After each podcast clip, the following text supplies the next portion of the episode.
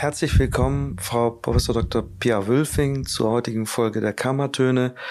Und damit Dinge nicht kompliziert sind, hatten wir vorher vereinbart, dass wir zum Du gleich übergehen. Herzlich willkommen, Pia. Schön, dass du da bist. Ja, vielen Dank, dass ich da sein darf. Ähm, wir haben ja mit dieser Reihe versucht, so ein bisschen zu gucken, was unsere Kolleginnen und Kollegen in der Stadt machen und vielleicht auch so ein bisschen über den Arztberuf hinaus. Und bist mir dann in den Social Media gleich als herausragende Persönlichkeit aufgefallen, weil du über das rein ärztliche hinaus auch sehr aktiv bist. Und bevor wir dazu kommen, magst du vielleicht so ein bisschen zu deinem Werdegang erzählen. Du hast, glaube ich, gar nicht in Hamburg studiert. Nee, ich habe in Münster studiert und mit so ein paar Auslandsaufenthalten, wie so viele andere ja auch. Und äh, war dann erst in Lübeck, habe mein AEP, das gab es ja damals noch, in Lübeck gemacht an der Uni Frauenklinik und äh, bin dann nach Münster zurück, weil mein Mann damals schon in Münster unbedingt Urologe werden wollte und da nicht weg wollte.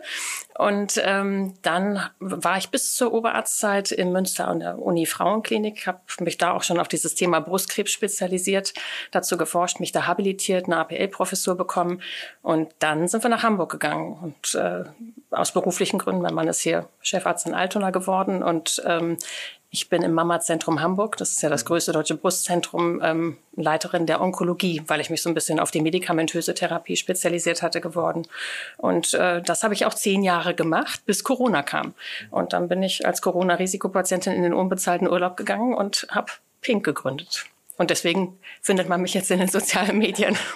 Vielleicht noch mal einen Schritt zurück. War das denn immer dein Wunsch, Medizinerin zu werden? War, war das der Traumberuf? Ähm, jein. Also ich würde sagen, ich war auch sehr musikalisch interessiert, wenn vielleicht auch nicht, ähm, ja, also sicherlich nicht profitauglich, aber es hat mir immer viel Spaß gemacht. Nee, ich habe viele Interessen gehabt.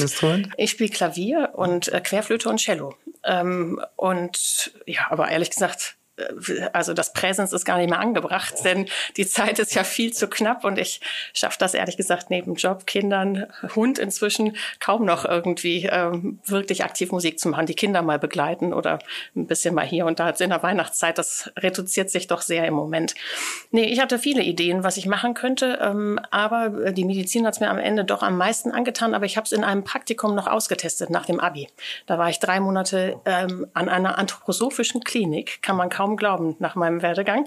Und äh, ich wollte ursprünglich in Witten, Herdecke an der Anthroposophischen Uni auch studieren, weil die dieses problemorientierte Lernen damals schon angeboten haben. Und die wollten immer nicht die Uni absolve äh, die Abi Abiturienten direkt haben, sondern die wollten immer Leute haben, die schon was anderes zwischendurch gemacht haben. Am besten eine Ausbildung oder mindestens sechs Monate Praktikum. Und dann bin ich deswegen äh, in die Nähe von Basel, in diese Wiege der anthroposophischen Medizin gegangen, weil das einfach ein spannender Ansatzpunkt war, fand ich, und habe äh, da ein Pflege Pflegepraktikum erstmal monatelang gemacht und habe dann doch nicht in Witten studiert, sondern in Münster. Ähm, war das eher der Wissenschaftsaspekt, der dich gereizt hat oder die Patientenversorgung? Was ist dir da in diesem Praktikum so ent, entgegengeschlagen, dass du gesagt hast, das ist jetzt mein Beruf, das will ich machen? Nee, das ist schon die Patientenversorgung gewesen. Ich würde sagen, Wissenschaft lag mir ursprünglich eher fern. Also deswegen hätte ich das, ich hätte auch, glaube ich, sonst nichts Naturwissenschaftliches studiert. Das hat sich ergeben im Laufe der Zeit, dass ich das total spannend fand und äh, dass ich das äh, gerne gemacht habe und glaube ich auch ganz gut konnte. Aber ähm, nee, es war wirklich einfach dieses, wahrscheinlich dieses Helfersyndrom, was wir alle haben als Ärzte, ne? dass man irgendwie äh, genau anderen Leuten was Gutes tun will und äh, Probleme lösen will. Hat dich dann jemand gefördert auf dem Weg äh, zur wissenschaftlichen Tätigkeit oder war das so, hast, hast du gesagt, äh, ach, das finde ich spannend, ich, ich gehe der Frage nach und dann ergab sich eins aus dem anderen.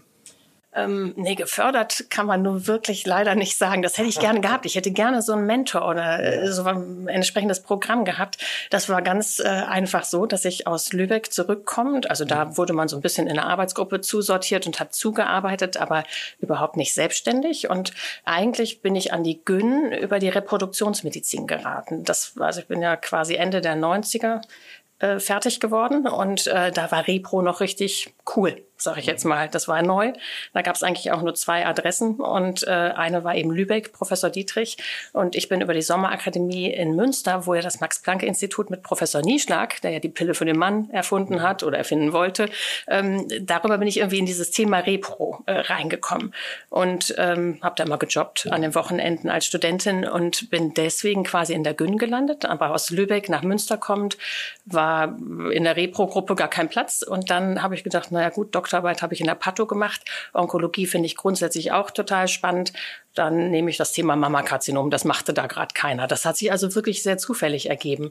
Und in der Pato wusste ich, wie die Strukturen sind. Und dann weiß ich noch, das erste Gespräch bei meinem Chef, bei dem Ordinarius, sagte er, na, Frau Wülfing, Sie wissen ja, Uniklinik, jetzt müssen Sie ein bisschen forschen. Und ich sagte, ja, was soll ich denn machen? Dann sagte er, das müssen Sie sich selber überlegen. Und dann im Nachhinein, also wenn ich mir das überlege, ist unglaublich, dass das dann auch geklappt hat. Dann habe ich zu Hause gesessen und dachte, ja, was mache ich denn jetzt? Weiß, man weiß ja überhaupt nicht, wie man forscht, wenn man jetzt nicht irgendwo in eine Arbeitsgruppe erstmal reinsortiert wird. Und äh, dann bin ich ähm, mit meinem Mann und noch einem anderen Oberarztkollegen da aus der Urologie sind wir nach Amerika gefahren, auf dem transnationalen onkologischen Kongress nach Miami im November und es hat gestürmt. Wir waren so einem halben Hurricane in einem total billigen Hotel natürlich und äh, da zog's und äh, regnete draußen, war überhaupt nicht nett. Und ähm, aber der Kongress war interessant und danach habe ich gedacht, okay, das sind Marker, die könnten interessant sein, die bei anderen Entitäten erforscht worden sind.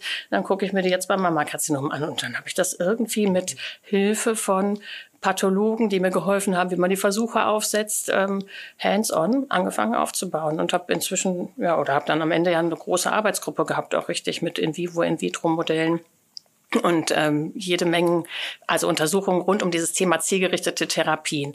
Aber das war ehrlich gesagt, so wie ich jetzt auch Digitalunternehmerin parallel geworden ist, sehr, sehr Learning by Doing und nicht angeleitet. Das ist spannend. Das ähm, hört man ja oft in der Medizin, dass, dass viele sich den Weg selbst gesucht haben. Wenn man von außen guckt, sieht es ja auch oft geradlinig aus, ist es meistens aber auch nicht.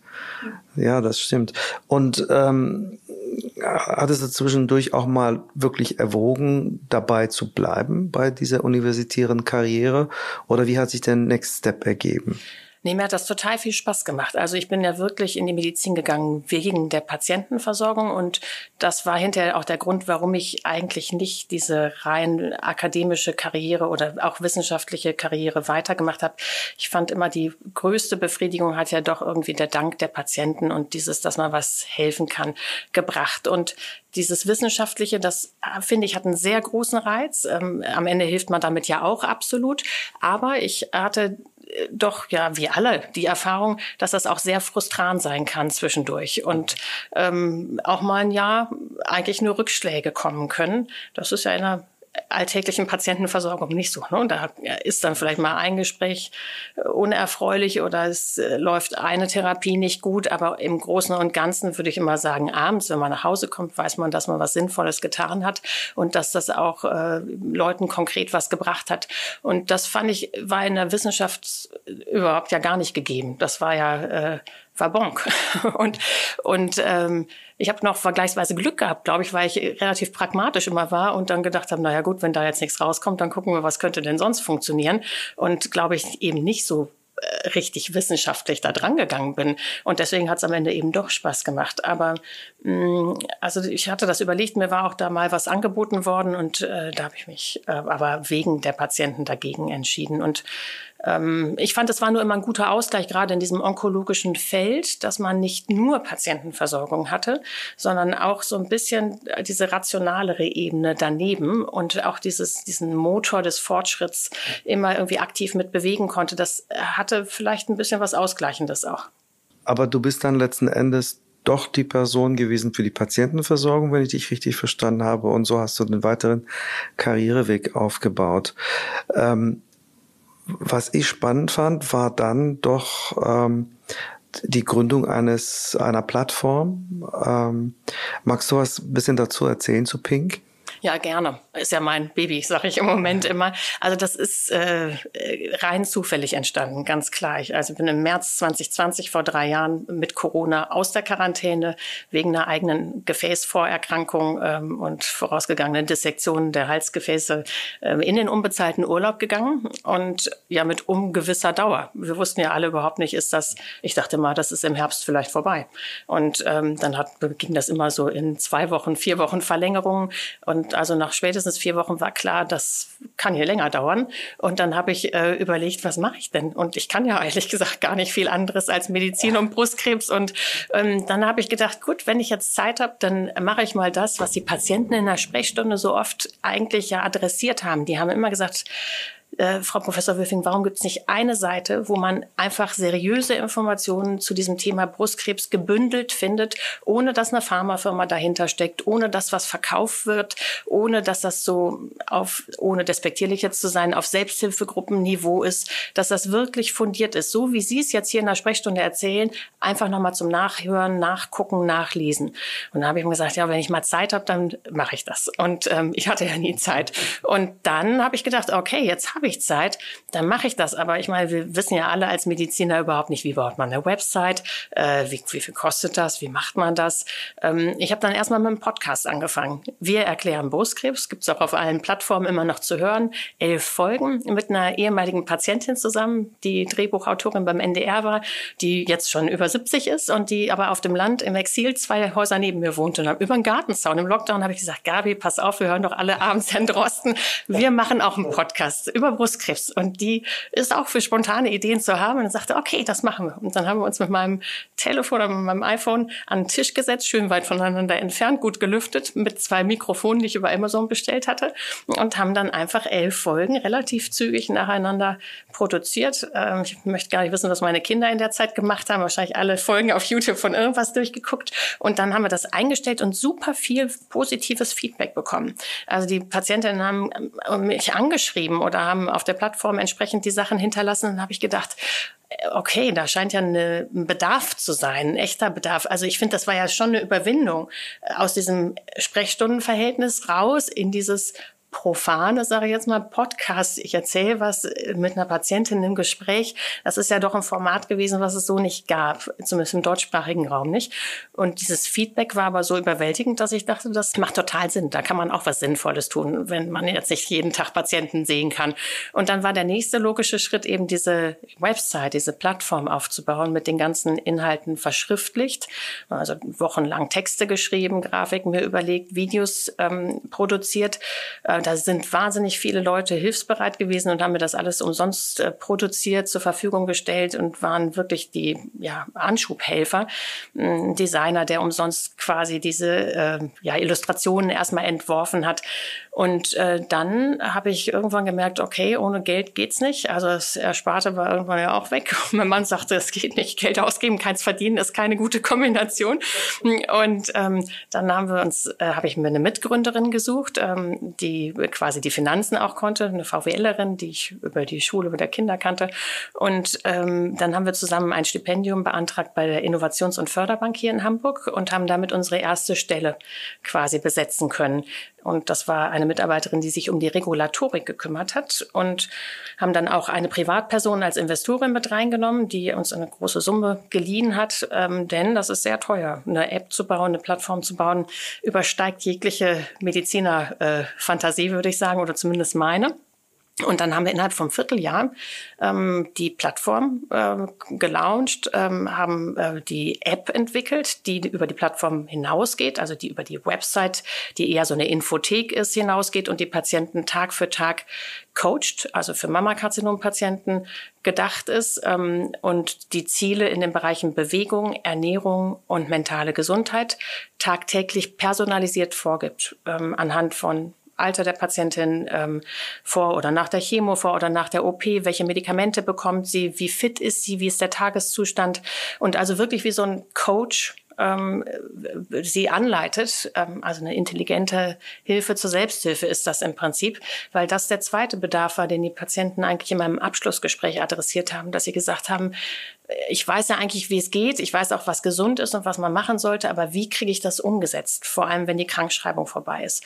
Naja, und dann war also im Mai ähm, 21 war alles als Medizinprodukt quasi zertifiziert und dann war die Frage, wie kriegen es die Patientinnen kostenfrei zur Verfügung gestellt. Denn das war eigentlich immer mein Ansatz, dass ich nichts wegschließen will, nichts exklusiv machen will, kein Bezahlmodell haben wollte. Und dann ist irgendjemand auf die Idee gekommen und hat uns in einem Gespräch, da waren ja viele, viele Telefonate mit vielen Leuten aus diesem Bereich Digital Health und sagte, es gibt doch jetzt DIGAS digitale Gesundheitsanwendungen. Und ähm, also Apps auf Rezept hatte ich noch nie was von gehört, wie die meisten Kollegen wahrscheinlich auch noch nicht, auch heute noch nicht. Und ähm, dann äh, sind wir in den Prozess reingegangen beim BFAM. Und jetzt ist die App als DIGA zugelassen und jede Patientin kann sie auf dem rosa Kassenrezept ähm, umsonst aufgeschrieben bekommen. Habt ihr dazu noch eine Studie gemacht zur sozusagen Umsetzbarkeit, äh, zur ähm, äh, zu zielgerichteten Anwendung und Wirksamkeit? Ja, das muss man. Der Weg zur DIGA ist sehr steinig. Also ich glaube, es gab inzwischen 200 Anträge und es gibt nur 35 gelistete DIGAs. Also die meisten werden abgelehnt oder zielen freiwillig zurück. Ähm, denn man braucht nicht nur eine klinische Studie, sondern man braucht äh, super viel aus diesem Kontext Datenschutz und Datensicherheit. Ähm, also man muss ein ISMS, Informationssicherheits- und Managementsystem aufbauen, eine ISO 27001. Also es ist, dagegen ist eine Brust Zentrumszertifizierung ein Kindergeburtstag. Und ähm, also es ist wirklich äh, eigentlich eine Zumutung. Aber es ist am Ende natürlich auch ein Qualitätssiegel. Äh, man muss sich hacken lassen oder versuchen, hacken zu lassen und all solche Dinge. Und äh, die äh, Ansprüche an die Evidenz, also die äh, klinische Studie, die Ergebnisse müssen auch wirklich ähm, sehr äh, hochwertig sein, damit das akzeptiert wird als äh, medizinischer Nutzen, als positiver äh, Versorgungseffekt. Und wir haben eine mit ähm, eine Pilotstudie erst gemacht in München an der LMU bei Frau Professor Habeck mit 60 Patienten, von denen 40 sofort die App bekommen haben, über drei Monate genutzt haben und äh, die Warteliste, äh, also die Kontrolle quasi nach drei Monaten die App dann bekommen hat. Und die Patienten, die die App genutzt haben, ähm, haben im Vergleich zu der Kontrolle eben äh, viel weniger psychische Belastung gehabt. Die hatten weniger Fatigue, das ist ein typisches Problem bei den onkologischen Patienten, diese chronische Erschöpfung. Die hatten deutlich mehr sportliche Aktivität oder körperliche Bewegung und äh, hatten eine bessere Lebensqualität. Und das ist dann am Ende anerkannt worden. Und ähm, wir haben jetzt aber gerade eine große Studie nochmal hinterhergezogen an sieben großen Zentren in Deutschland mit 420 Patienten. Und ähm, da läuft nur jetzt die Kontrollgruppe noch, sodass wir im Mai die Ergebnisse erwarten und ganz gespannt sind, ob wir das genauso nochmal beweisen können. Als du damit angefangen hast, mit äh, deinem äh, iPhone und äh, deinem Mikrofon, ähm, hättest du gedacht, dass es irgendwie so endet als eigenes ja, Unternehmen? Nee. also klares Nein. Ich glaube, ich, äh, wenn ich es gewusst hätte, was es bedeutet, also ich habe, glaube ich, immer viel und engagiert gearbeitet, aber das ist verrückt gewesen die letzten drei Jahre. Das ist, ich sag mal, mein Tag hat 48 Stunden im Moment und ähm, das geht auch zu Lasten von vielen anderen Dingen, vor allem von der Familie, würde ich sagen. Aber ähm, das ist ein Projekt, was natürlich auch total Spaß macht und ähm, so sinnvoll ist und auch da das Feedback so großartig ist, dass es auch wieder ein Treiber ist und die Sache auch total wert ist. Ähm, Nein, habe ich auf gar keinen Fall mit gerechnet. Ich hätte auch, wenn mich jemand gefragt hätte, willst du ein Unternehmen aufbauen? Ich habe inzwischen, glaube ich, 25 Mitarbeiter, hätte ich ganz klar verneint. Ähm, also das, das, da wäre mir gar nicht nachgewiesen. Aber es macht trotzdem Spaß ich folge dir schon eine ganze Weile in den sozialen Medien und von, ich finde es sehr interessant, mit dir zu sprechen und aus deiner eigenen Perspektive die Entwicklung zu hören. Denn wenn man von außen guckt, dann hat man den Eindruck einer sehr straffen, linearen geplanten äh, Entwicklungsgeschichte. Äh, wenn man das von dir hört, dann hört sich das zwar immer noch sehr organisch an, das eine ergibt sich aus dem anderen, aber das ist ja weit vom Linearen entfernt. Ähm, und wenn wir jetzt nochmal die Brücke zurückschlagen an den Anfang deiner Karriere und deiner Entscheidung, äh, in die Patientenversorgung zu gehen, ähm, jetzt eine bewusst provokante Frage. Fühlst du dich immer noch in der Patientenversorgung oder bist du eine Geschäftsfrau?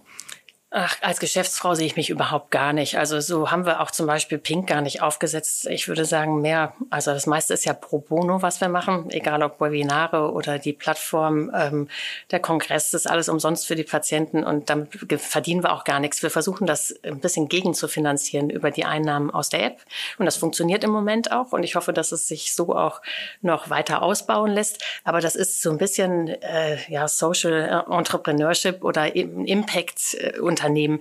Ähm, also wenn man mit, ich habe mit vielen Geldgebern gesprochen, wir entsprechen ja überhaupt gar nicht dem klassischen VC, äh, also Venture Capitalist Denken. Ich wusste natürlich vor drei Jahren noch niemals, was ein VC ist. Und ähm, aber es geht ja nicht um Geldvermehrung bei uns, sondern es geht irgendwie darum, das ähm, unabhängig anbieten zu können und eben aus dem Content, also aus, aus Wissen und aus Hilfe für die Patienten trotzdem irgendwie so ein ähm, funktionierendes System zu bauen. Und ähm, ich finde schon, also wenn man sieht, wie viele Leute uns folgen und wir haben über 100.000 Patienten pro Monat auf der Seite. Ähm, ich meine, es erkranken nur 70.000 in Deutschland pro Jahr. Also wir haben eine unglaubliche Reichweite und äh, offensichtlich treffen wir da einen Nerv bei den Patienten. Und aus dem Feedback von Kollegen weiß ich auch, wie hilfreich das für viele ist, auch für die Kollegen ist, weil sie einfach verweisen können auf Pink. Also ich finde schon, dass es sehr nützlich ist. Ob es Patientenversorgung ist, hm, also ich sehe mich schon nach wie vor irgendwann wieder in dieser Arzt-Patienten-Beziehung äh, über den Tisch äh, oder gegenüber sitzend oder wie auch immer. Äh, das macht ja auch wahnsinnig viel Spaß. Aber es ist jetzt eine sehr nützliche Sache ähm, in den letzten drei Jahren gewesen und ähm, ein Zufallsprodukt, was äh, trotzdem jetzt irgendwie, glaube ich, den Patienten am Ende zugutekommt und den Kollegen auch.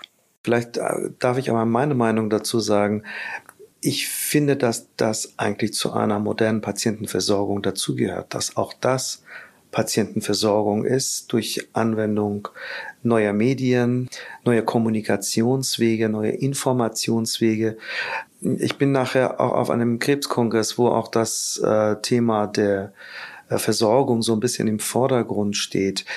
Du hast sozusagen aus dem Bedarf heraus ja diese Idee entwickelt und aus dem Kontakt mit Patientinnen diese Idee entwickelt. Findest du, dass wir bei all der Vorsorge und Nachsorge, gerade im onkologischen Bereich, den Bereich Fürsorge vernachlässigen in der Medizin?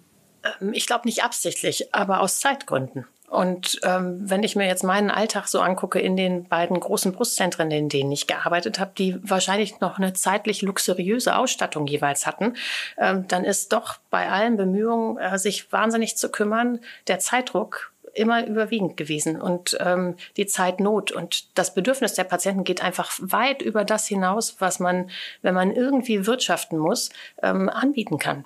Und ähm, dann noch dieser ganze Dokumentationsaufwand on top, den wir alle ja, der ja auch nicht weniger geworden ist in den letzten 20 Jahren, die ich das mache. Ja. Also ich finde, die Kombination ist einfach ungünstig. Ähm, das, ähm, das Gesundheitssystem ist ja nicht subventioniert. Und äh, also ich komme ja noch aus einer Zeit, wo die Uniklinik Münster dem Land gehört hat und natürlich überhaupt nicht wirtschaftlich arbeiten musste. Und da war der Stellenschlüssel ein anderer und das Arbeiten auch ein anderes. Und ähm, das hat sich nun alles leider, ich finde leider, gewandelt, ähm, dass da der Wirtschaftsdruck entstanden ist. Und das ist nicht nur zu Lasten von uns Ärzten oder dem medizinischen Personal, sondern natürlich auch zu Lasten der Patienten. Und deswegen kommt die Fürsorge, egal wie gut man es meint, zu kurz, weil man es einfach nicht kann. Und da sehe ich nämlich auch eben den Vorteil der Digitalisierung. Man kann standardisierte Informationen super digital abbilden und kann dadurch Platz in der Sprechstunde schaffen äh, für das, was individuell besprochen werden muss und für das oder auch ehrlich gesagt mal für drei Worte nebenbei, äh, um einfach wirklich mal zu wissen, was machen denn die Patienten und was sind denn das für Menschen und ähm, das geht nämlich am Ende in all diesem nur Informationen transportieren, Prognose besprechen, Weg aufzeigen, geht komplett verloren. Das finde ich sehr spannend, dass du das Thema ansprichst, auch den Einfluss der Wirtschaftlichkeit ähm, genau auf diese Dinge und insbesondere oder umso wichtiger, dass auch jemand das sagt, der einen Blick in beide Welten äh, hat nehmen können, sowohl in die medizinische als auch in die Wirtschaftswelt. Äh, für den Hinweis bin ich dir sehr dankbar. Aber wo wir gerade beim Zeitmanagement sind, äh, gestatte mir bitte eine persönliche Frage zu der Zeit, äh, ähm, ich sag mal, in den 90er Jahren, als du studiert hast und äh, später in den Nullerjahren, als du mit der Facharztweiterbildung beschäftigt warst, war das Thema ich sag mal, eines gendergerechten Umgangs mit dem Kollegium, auch hinsichtlich der Weiterbildungsfragen, ja nicht so präsent wie heute. Wie hast du als, äh, als junge Frau mit einer eigenen Familie diese Zeit erlebt?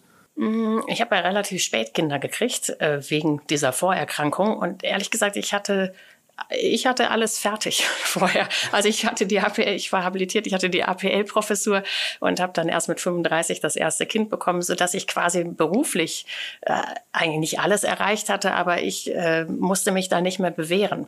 Ich stelle mir das für die Kolleginnen äh, deutlich schwieriger vor, die einfach früher Kinder bekommen oder die nicht so schnell so weit beruflich gekommen sind. Ähm, denn das war in der Zeit ähm, auf jeden Fall schwierig mit Diensten und äh, den Modellen. Und ich kann auch nicht erkennen, dass das also es ist sicherlich das Arbeitszeitschutzgesetz und solche Dinge. Klar, das greift jetzt. Ähm, 36-Stunden-Dienste, wie ich sie gemacht habe, gibt's nicht mehr, weiß ich. Aber, aber also so richtig ähm, frauenfreundliche Modelle gibt's ja nach wie vor nicht, wenn man, zumindest nicht, wenn man im stationären Sektor arbeiten will oder noch arbeiten muss, weil man noch in der Ausbildung ist. Ambulant, finde ich, ist es relativ gut vereinbar im Vergleich zu vielen anderen Berufsgruppen. Ähm, aber äh, also was Facharzt Ausbildung angeht oder eben auch operative Fächer, wo man vielleicht auch aufs Krankenhaus weiter angewiesen ist und Nachtdienste machen muss und so weiter. Da vermisse ich so ein bisschen, ich war in den USA ja auch mal ähm, während ähm, am Ende des Studiums, da war die Krippe im Krankenhaus und äh, dann hatte man halt die Kinder mit im Nachtdienst und die haben dann da im selben Haus quasi ja übernachtet, wenn man selbst Dienst hatte als Frau. Ähm, da war das ganz anders gelöst. Das habe ich hier noch nirgendwo gesehen. Vielleicht noch eine letzte Frage. Du hast jetzt all diese Dinge erlebt und all diese Zeiten erlebt und die Medizin und deren Wandel auch die letzten 20 Jahre hier in Deutschland. Würdest du deinen Kindern oder anderen, anderen jungen Leuten empfehlen, Medizin zu studieren, Ärztin oder Arzt zu werden? Ich finde es ja nach wie vor total super. Also die, sowohl das Studienfach als auch den Beruf. Und ähm, ich bin ja sehr positiv und würde sagen, es gibt immer irgendeinen Weg und es gibt immer irgendein Setting, wo man äh, zufriedenstellend arbeiten kann und man muss einfach immer das Beste draus machen.